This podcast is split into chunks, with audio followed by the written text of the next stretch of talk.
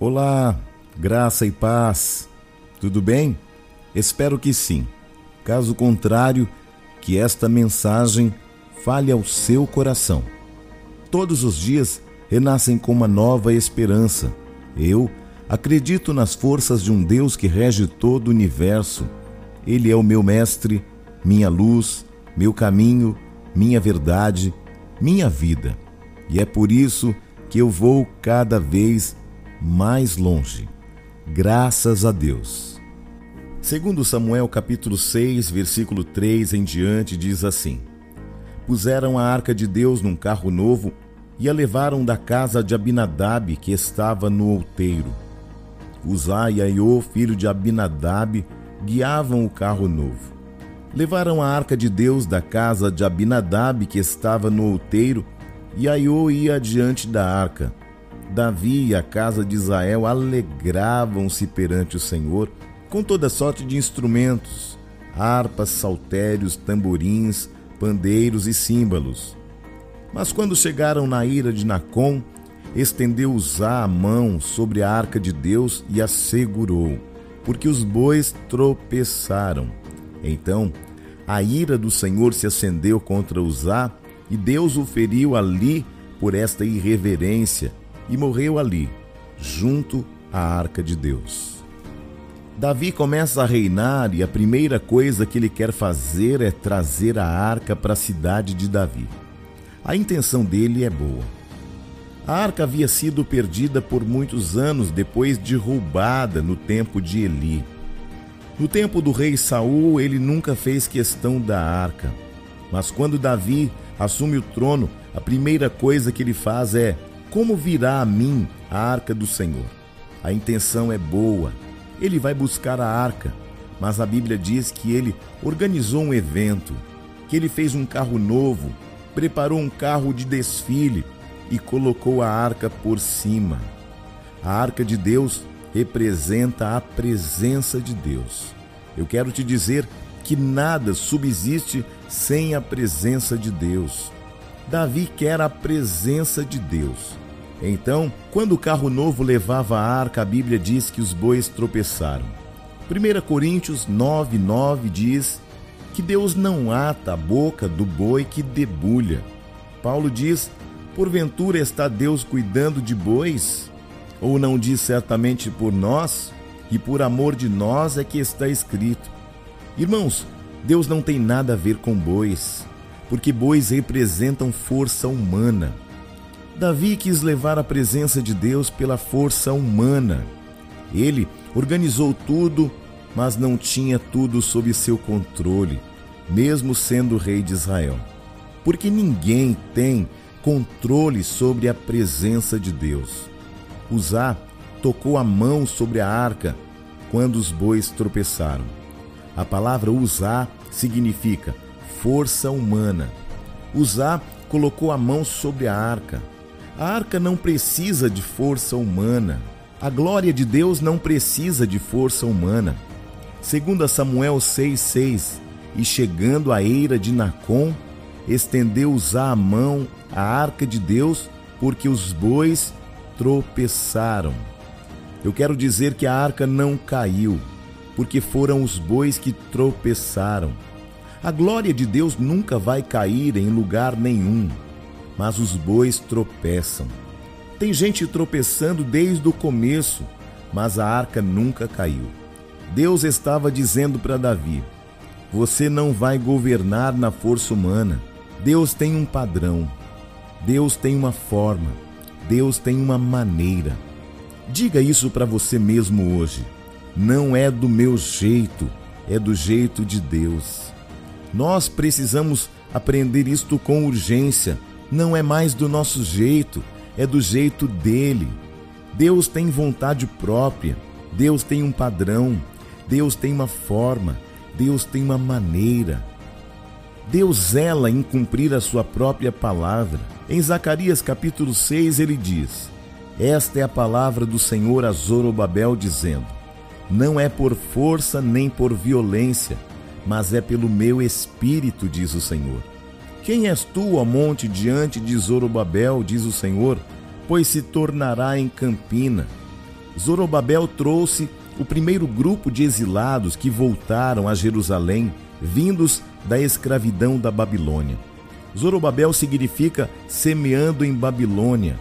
Nós somos Zorobabel de Deus. Nós somos os que vamos resgatar os exilados da Babilônia.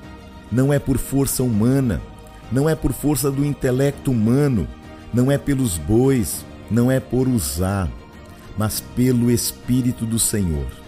Pelo Espírito do Senhor, Deus vai te usar. Então, se prepare. Deus vai fazer de você um canal de justiça nesta nação, mas é pelo Espírito do Senhor. Não tente do seu jeito, não ponha a mão na arca da aliança, da sua maneira. Não tente do seu jeito, não ponha a mão na arca da aliança, não faça da sua maneira. Houve um tempo em minha vida, em meu ministério, que Deus disse: Filho, você não está fazendo a minha obra, você está fazendo a sua. Irmãos, depois de pregar tanto, trabalhar tanto, ouvir isto de Deus não é brincadeira. Eu achava que estava fazendo a vontade de Deus e, na verdade, estava fazendo a minha. Tem muita gente trabalhando na força humana. Eu sei que aqui tem profetas de Deus, que Deus está levantando. Eu sei que aqui tem evangelistas que Deus está levantando. Eu sei que alguém aqui que desistiu do seu chamado, mas Deus está te levantando.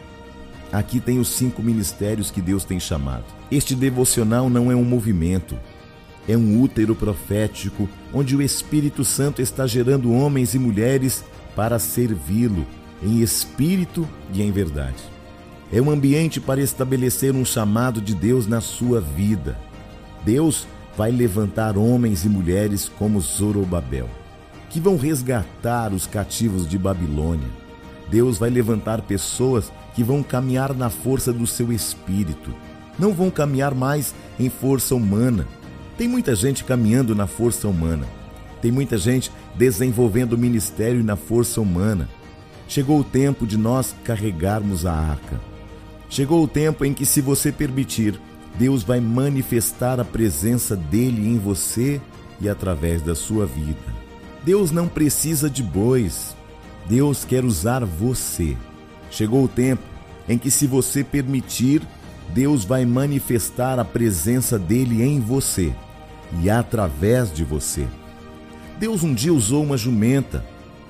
Agora, ele quer usar a mim e a você podemos ter uma certeza: bois vão tropeçar. Jesus está voltando e nós vamos prestar contas com ele. E muitos vão ouvir: Eu não te conheço, vós que praticais iniquidade. Popularidade na terra não significa popularidade no céu. Ministros famosos não impressionam a Deus. O que impressiona a Deus é um coração quebrantado e contrito. A esse ele não despreza. Quer impressionar a Deus? Quebrante o seu coração. Aleluia! Mas o que eu faço então para ser usado por Deus? Não precisa fazer nada, só adora e deixa que Ele vai te usar. Mas eu quero aprender a pregar. Aprenda a se humilhar primeiro. Você vai chamar muita atenção de muitos profetas. Você não precisa saber pregar. Você não precisa saber cantar. Você não precisa ter talento, você só precisa ter um coração compungido e quebrantado. Você só precisa carregar a arca da maneira correta, não na força humana, mas pelo Espírito. É pelo Espírito, é pelo Espírito, diz o Senhor. Uzá morreu porque tocou na arca com a motivação errada. Quem toca na glória de Deus com a motivação errada vai morrer. Por isso, muitos bois estão tropeçando. Há pessoas que preferem perder o Espírito Santo do que mudar a sua programação, do que ter que mexer em sua própria vida. Uzá morreu, Davi ficou triste, mas a Bíblia diz que a arca vai para a casa de Obed-Edom. E Davi vai para casa. A pergunta que estava dentro de Davi era: Como virá a mim a arca do Senhor? Como virá a mim a glória de Deus? Ele desejou a arca onde os bois tropeçaram. Ele deixou a arca onde os bois tropeçaram. Talvez isto aconteceu com você. Você deixou seu ministério lá onde os bois tropeçaram na sua vida. Você deixou lá. E hoje você não é mais o mesmo. Quantas pessoas frustradas pessoalmente, ministerialmente, porque quando você perde a sua vida espiritual, você perde a comunhão com Deus, você vai perdendo tudo. Você perde o casamento, os filhos, o rumo, as diretrizes, os fundamentos e vai se frustrando. E um abismo chama outro abismo. A arca então foi para a casa de Obed-Edom. Obed significa adorador. Teólogos dizem que a arca está perdida, mas a arca não está perdida. A arca nunca se perde. Ela está na casa dos Obedes, na casa dos adoradores. Mas escute, olhe bem aqui, ouça bem o que eu vou te dizer. Davi está à procura de avivamento. Parece que é tão difícil ter um avivamento. A minha pergunta é: será que estamos seguindo os princípios e padrões corretos? Será que estamos fazendo tudo conforme a vontade de Deus?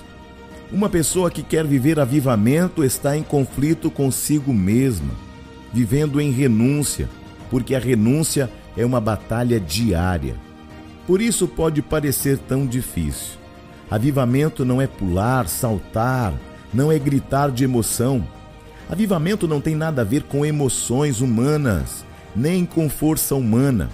Avivamento tem a ver com a transformação da nossa vida, com a transformação de nosso caráter.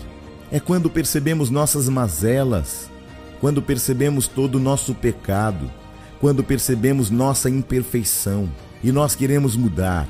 Nós lutamos para uma mudança radical, nós trabalhamos para mudar e nos deparamos com nossas dificuldades, com nossas fragilidades, com nossa teimosia, com nossas inconstâncias, com nosso ânimo dobre. Então, avivamento significa dar a vida.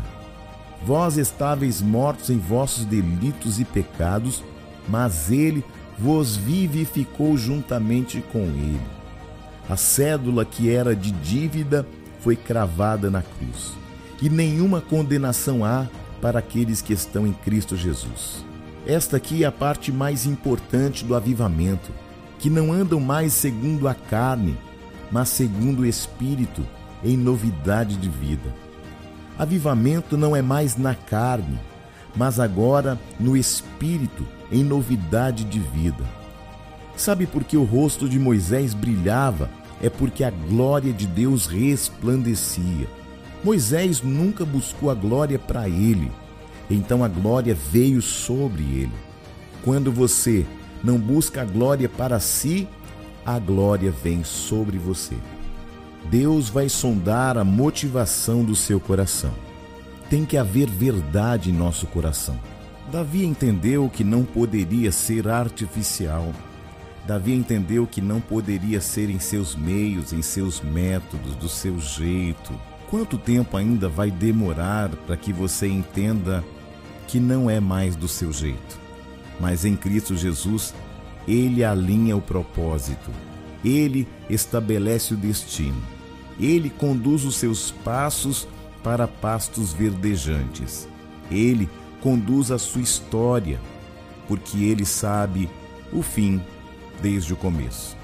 Eu sei, muitos bois tropeçaram em sua vida.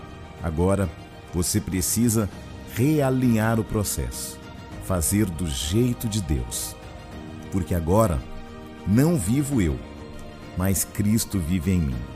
Que esta seja uma verdade do seu coração, que você seja um instrumento de avivamento, que você seja um instrumento de Deus na terra, que você não se apoie mais nas forças dos cavalos, dos bois, de pessoas, do intelecto, da religiosidade, mas que você esteja nele, porque dele, por ele, para ele são todas as coisas. Eu sou o Bispo Júnior Nélio. Espero sinceramente que esta mensagem tenha falado ao seu coração. Graça e paz.